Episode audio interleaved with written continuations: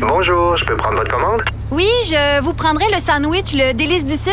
Par contre, j'enlèverai le poulet, l'ananas, les oignons puis le fromage feta. Votre auto, c'est un espace où vous pouvez être vous-même. Euh, donc vous voulez juste le, le pain et la sauce? Oui, monsieur. Elle mérite d'être bien protégée. Et vous méritez d'être bien accompagné. Trouvez la protection la mieux adaptée à votre auto avec Desjardins Assurance et obtenez une soumission en quelques clics sur desjardins.com.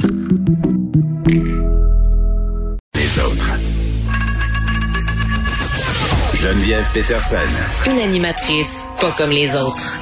Cube Radio. On parle avec Léa Sreniski. Salut Léa. Salut. Écoute, j'ai envie de te demander comment tu vas parce que hier, je t'observais euh, de façon passive sur Twitter te faire aller. Tu as beaucoup tweeté. C'est ce que je dois dire. Et je tweete encore beaucoup. J'ai besoin d'en parler. Les mots doivent sortir, sinon ils m'attaquent. Donc, euh, ben, je suis fatiguée comme tout le monde. Je pense qu'on est tous un peu éreintés. On l'était déjà à cause du euh, climat de la pandémie, puis euh, la politique américaine, qui qu'on essaye de pas regarder, mais crime, c'est nos voisins. ça, ça a un côté fascinant et morbide en même temps, tout ça. Mais c'est sûr que c'est un peu un choc. ben, c'était naïf, j'imagine, de penser que ça finirait pas comme ça. Bon, là, on a l'impression. Mais on sait pas là, comment ça finit encore. Là, on attend. Exact. On sait pas comment ça finit. Mais c'est quand même un peu déprimant que ça soit aussi serré. En même temps, j'imagine que c'est un pays qu'on comprend pas tant, qu'on observe de, avec une certaine distance, avec notre logique à nous, et je pense qu'on le comprend pas tant. Ben, écoute, je trouve ça intéressant ce que tu dis, euh, Pierre. J'avais la réflexion suivante euh, par rapport à la débarque que semblait prendre plusieurs personnes en disant on s'attendait pas à ça. Puis je suis peut-être trop cynique. Là. Moi, je m'y attendais un peu à ça, euh, honnêtement. Là. puis je me dis, est-ce qu'on n'est pas trop centré sur nous-mêmes, prisonniers de nos bulles, puis en dehors du monde? Puis tu sais, les médias nationaux se déplacent très peu dans certains États, dans certaines régions. C'est un peu utopique de penser que les démocrates sont si populaires que ça et qu'ils vont passer haut la main dans le contexte que l'on connaît actuellement. Moi, j'ai pas trouvé ça euh, si surprenant que ça, honnêtement. Ben, en même temps, je trouve qu'on a le droit, quand même, vu la grossièreté du candidat Trump. Ben oui, on, a, mais il a passé une première fois. je veux dire, sincèrement, je pense qu'on a le droit quand même, juste pour un minimum de, de vouloir revenir à un minimum de décence et de se dire, ça se peut quand même pas qu'il laisse passer ça, parce que c'est gros, là. On s'entend que c'est quatre ans de mensonges et de manipulations et de, de, de commentaires misogynes, sexistes. De révélations aussi par rapport à certains de comportements. De procès, de, de, de, de, de, il fait qu'il y a 26 femmes qui l'accusent d'agression sexuelle. Mm-hmm. c'est, c'est, je veux dire, il a été destitué, là. Je veux dire, c'est quand même pas n'importe quoi, là, tu sais. Fait que je, je pense que d'un côté, on peut se dire, mais, mais ça n'a aucun sens je pense que le choc vient de ça parce qu'on se dit, mais quand même, c'est gros, là.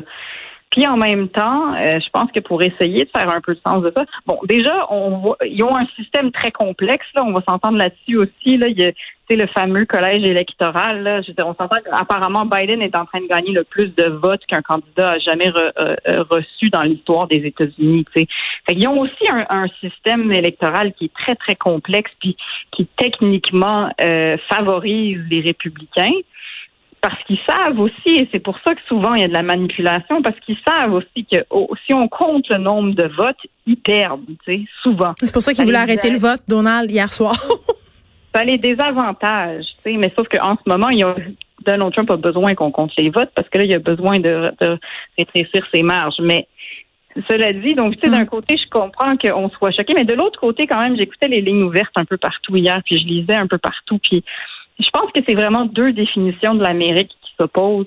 Puis au-delà de Donald Trump, je pense que c'est pas tant le candidat que c'est ça, c'est 50 États, puis la vie politique de ces États-là ne reflète pas forcément Donald Trump non plus. Puis euh, il y a une vision très traditionnaliste de ce que les États-Unis étaient avant. Puis d'une sorte de, ayons pas peur de le dire, une suprématie des blancs. Puis le le paysage euh, démographique des États-Unis change depuis longtemps. Puis je pense que ça fait peur à beaucoup à une, version de l'Amérique qui ne veut tout simplement pas changer. et qui va faire absolument tout pour conserver l'Amérique comme elle était. Et ça, que ça passe par un candidat aussi grossier et grotesque que Donald Trump, ils s'en foutent. Ils sont prêts, coûte que coûte, à protéger cette définition de l'Amérique Mm. qui, pour nous, semble complètement aberrante. Bon, euh, on, on fait un petit saut chez nous parce que bon, euh, les États-Unis c'est c'est pas notre pays. On, on va essayer de se préserver quelques instants de ce qui se passe là-bas. Exactement. Euh, tu voulais me parler des conférences de presse Covid. Oui, parce que euh, ben, si on revient à notre climat social à nous, il Mhm. est tendu aussi. Il y a beaucoup de gens qui souffrent. On est tous essoufflés. Euh, On sait que l'hiver s'en vient. Puis, euh, je trouve que les conférences COVID, des fois, prennent un peu une espèce de côté free for all. Si vous me passez l'expression, euh, je comprends que, tu sais, c'est sûr, là, on- les journalistes sont contents d'avoir accès au premier ministre et je les comprends, ce qui fait qu'on a tendance à lui poser des questions sur autre chose que la COVID. Je comprends l'exercice, mais des fois, je trouve qu'on aurait peut-être un on aurait peut-être euh, on aurait peut-être intérêt à revenir un peu sur euh, sur la COVID parce que je trouve aussi que des fois ben ça devient juste des espèces de conférences de presse qui sont plus politiques que que que pour informer les gens. Ouais, puis des fois quand il répond a- à brûle pour point, euh, c'est pas toujours Ah. très élégant là. Tu sais hier, euh, il s'est fait poser des questions évidemment sur ses conversations avec Emmanuel Macron et s'est avancé dans une logorée sur le multiculturalisme qui moi personnellement me laissait assez dubitative. Je trouvais qu'il faisait des amalgames assez douteux. Ben moi aussi, je trouvais que Krim il y allait fort, tu sais. Puis c'est peut-être parce que je suis avant tout pour la paix sociale et que euh, je- ce sont des sujets qui sont très délicats, qui euh, justement créent souvent euh, des oppositions. Puis là, évidemment, on on parle pas de condamner ou pas les attentats. Qui c'est pas ça. C'est comme s'il opposait le multiculturalisme aux valeurs québécoises. Moi, c'est ça que j'ai pas aimé. Exact. Exact. Puis je trouve que ça, c'est des sujets qui sont plus complexes que ça.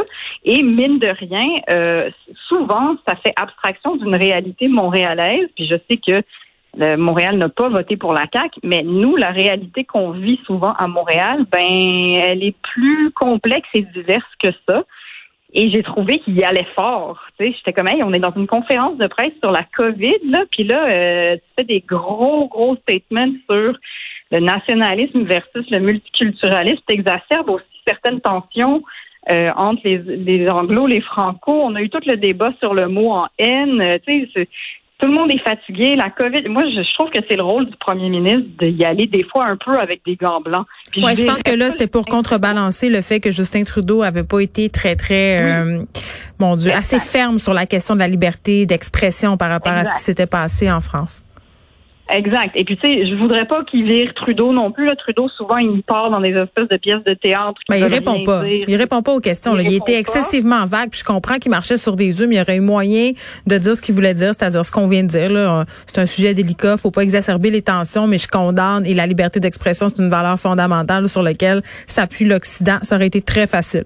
Là, Ben, oui, oui. Puis aussi, c'est que, tu sais, euh, François Legault a aussi le devoir d'inclure une partie de la population qui se retrouve pas forcément dans les fameuses valeurs qu'il a, qu'il a données. Tu sais, je, je, je- Mais c'est quoi, de toute euh, façon, les valeurs québécoises? Moi, j'ai hâte qu'on me fasse la liste, là. Parce qu'à chaque fois qu'on me parle des valeurs québécoises, je suis comme, OK, mais c'est quoi? C'est quoi? Ben, tu sais, c'est un peu cette espèce de version du nationalisme. Il y a, notre- il y a- il y a, euh, la laïcité, le, le- le- la langue française, puis je me souviens plus c'est lequel. Il y en avait une troisième, mais là j'ai à peine dormi. Mais euh, donc, tu sais, je veux dire, ce sont des belles valeurs et, et- je veux dire, ça, ça sur papier, mais après, on sait que quand tu essaies d'appliquer ça à la société, c'est beaucoup plus complexe. Qui justement, sont pas en opposition nécessairement avec le multiculturalisme. Ça, à un moment donné, c'est parce qu'on prend des raccourcis. Après ça, c'est repris et la population tire des conclusions qui sont parfois malheureuses. Il y a des gens qui se sentent aussi euh, un peu rejetés entre guillemets. Donc, euh, pour vrai, c'est un, c'est un peu, euh, c'est un peu plate. Mais en même temps, je comprends les journalistes de poser des questions. Et évidemment, le point de presse, oui, c'est un point de presse. COVID, mais c'était aussi un point de presse pour faire le point sur les derniers événements. Donc, en ce sens-là, je le comprends. Est-ce qu'on aurait peut-être avantage à réduire le temps des points de presse ou à réduire les questions? Je pense pas que ça ferait l'affaire euh, de tout le monde, mais peut-être euh, que, que réduire la fréquence, on pourrait retourner euh, à moins de points de presse. Léa Sreliski, merci. Ben, ça me fait plaisir. J'avais encore plein de choses à te raconter, mais on ira prendre un café quand on verra zone orange à un moment donné. Dans trois ans. Bye. Exact. À bientôt.